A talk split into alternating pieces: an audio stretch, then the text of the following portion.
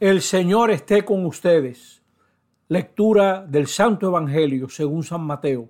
En aquel tiempo Jesús dijo a sus apóstoles, no teman a los hombres, no hay nada oculto que no llegue a descubrirse, no hay nada secreto que no llegue a saberse. Lo que les digo de noche, repítanlo en pleno día, y lo que les digo al oído, pregónenlo desde los tejados. No tengan miedo a los que matan el cuerpo, pero no pueden matar el alma Teman más bien a quien puede arrojar al lugar de castigo el alma y el cuerpo. No es verdad que se venden dos pajarillos por una moneda, sin embargo, ni uno solo de ellos cae por tierra si no lo permite el Padre. En cuanto a ustedes, hasta los cabellos de su cabeza están contados. Por lo tanto, no tengan miedo, porque ustedes valen mucho más que todos los pájaros del mundo. A quien me reconozca delante de los hombres, yo también lo reconoceré ante mi Padre que está en los cielos. Pero al que me niegue delante de los hombres, yo también lo renegaré ante mi Padre que está en los cielos. Palabra del Señor. Estamos en este domingo decimosegundo del tiempo ordinario y vemos en la primera lectura, que siempre es bueno leer, cómo Jeremías está amenazado. Hoy el cuchicheo de los que quieren hacerle mal. Están esperando a ver si tropieza. Y Jeremías pide, Señor, que yo vea tu venganza contra mis enemigos, porque he encomendado mi causa a ti. Esa es la postura del profeta Jeremías en el Antiguo Testamento, porque el Antiguo Testamento tiene esa convicción de que el Señor, como dice el Salmo, escucha a los pobres. Jesús también fue escuchado, pero murió en la cruz. Todos nosotros no nos olvidemos que Jesús murió en una cruz. Pero la carta a los hebreos nos dice claramente que Jesús fue escuchado. No porque el Padre le libró del sufrimiento, sino porque el Padre mantuvo su amor leal a Jesús y lo ayudó a Jesús a ser firme y a enfrentar la muerte esperando la lealtad del Padre. Nosotros estamos en un mundo donde hay mucha trampa, la maldad nos precede y nos puede destruir no solamente nuestra existencia, sino nuestra vocación eterna. Es posible que nosotros escojamos el camino de la maldad. Jesús nos orienta.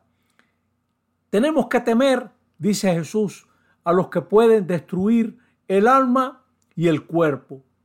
No temamos la opinión de los demás. El mensaje de Jesús es tan claro que se puede gritar desde los tejados. No nos avergoncemos de las palabras de Jesús.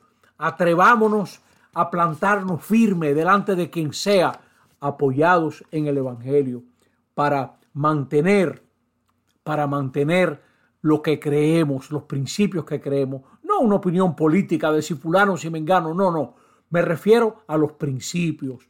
Vale la pena amar, vale la pena ser honrado, hay que tener de prioridad a los pobres, a la gente pobre primero, más que mi conveniencia y mi ganancia, aunque es verdad que la ganancia de los industriales, de las grandes gente, le va a llegar a los pobres, sí señor, pero más importante que toda la gente de los cuartos, es el pobre más pequeño en quien Dios se fija.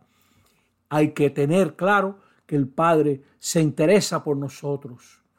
Dios conoce la situación que vivimos, pero Jesús no nos garantiza que no vivamos la confrontación, nos promete su ayuda para estar firme. No nos garantiza una vida cómoda, ni siquiera una vida en salud. Por ahí no va lo del Señor. El Señor nos da la fuerza para enfrentar la vida como venga, como venga. Quiero detenerme un momento porque hay gente que todavía tiene una idea de Dios muy infantil, como si Dios estuviera a cargo de todo lo que está sucediendo. Cruzó un pájaro, se cayó una hoja. Miren, todo lo que existe está sostenido por Dios, pero lo sostiene como un mundo, un universo autónomo, no es Dios que manda enfermedades, ni dictadores, ni gente terrible a dirigir los pueblos. Eso lo armamos nosotros con nuestros disparates, lo trae la vida, lo trae la historia. Este es un mundo limitado, finito y contingente. Es decir, no es un mundo perfecto. Aquí hay gente que se enferma, a algunos se nos caen los cabellos, a otros le salió una enfermedad, etc. Es un mundo contingente donde millones de hombres y mujeres están refugiados. No fue Dios que les mandó eso. Eso es sus gobiernos y los disparates de la gente que manda, etc. O sea que Dios no interviene en este mundo como directamente, Ángel 44, sujéteme esa guagua para que no mate. No, somos nosotros los que tenemos que organizar este mundo. En Génesis, el Señor le dice a Adán y Eva, crezcan, multiplíquense, dominen la tierra. No, no le dice, destruyan la tierra, no. ¿Qué pasa? Que mucha gente cae en el fatalismo, en la resignación. Eso es obra de Dios, dice la gente. Ninguna obra de Dios. Mucho disparate que nosotros vivimos es obra nuestra. Se inundó Santo Domingo. Dios permitió que si no, no fue Dios que permitió. Registra los drenajes y vas a encontrar no sé cuántos plásticos y basura que nosotros botamos a la calle. O, o sea, que tenemos que estar convencidos que Dios sabe lo que pasamos, sí Señor, y nos da su ayuda para irlo enfrentando con creatividad, con astucia, con inteligencia y con valentía. Nos toca, como decía antes, ser valientes en defender lo que creemos.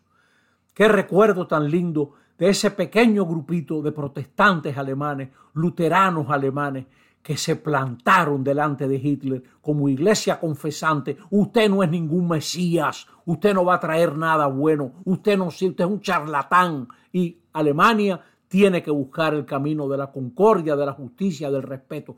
Claro que esa gente le fue mal y muchos de ellos acabaron asesinados, presos, etc. Por ejemplo, si a usted le interesa eso, léase la vida de Dietrich Bonhoeffer, un luterano extraordinario, un hermano nuestro cristiano que tiene mucho que enseñarnos a todos nosotros. Esa fue la iglesia confesante y así nos toca ser nosotros también. Fíjate que Jeremías pedía el desastre de sus perseguidores. Jesús está tan convencido de la fuerza de su mensaje que nos pide orar por nuestros perseguidores y hacerles el bien, a ver si recapacitan y si de, de, perseguidores se convierten también en seguidores de la buena noticia de Jesucristo. Que el Señor no nos quite nuestra responsabilidad y que la convicción de que la muerte no tendrá la última palabra sobre ninguno de nosotros nos permita vivir esta vida con paz, con amor, haciendo el bien de manera atrevida que a veces nos toca meternos por caminos difíciles. Que Dios nos ayude. Así sea. Amén.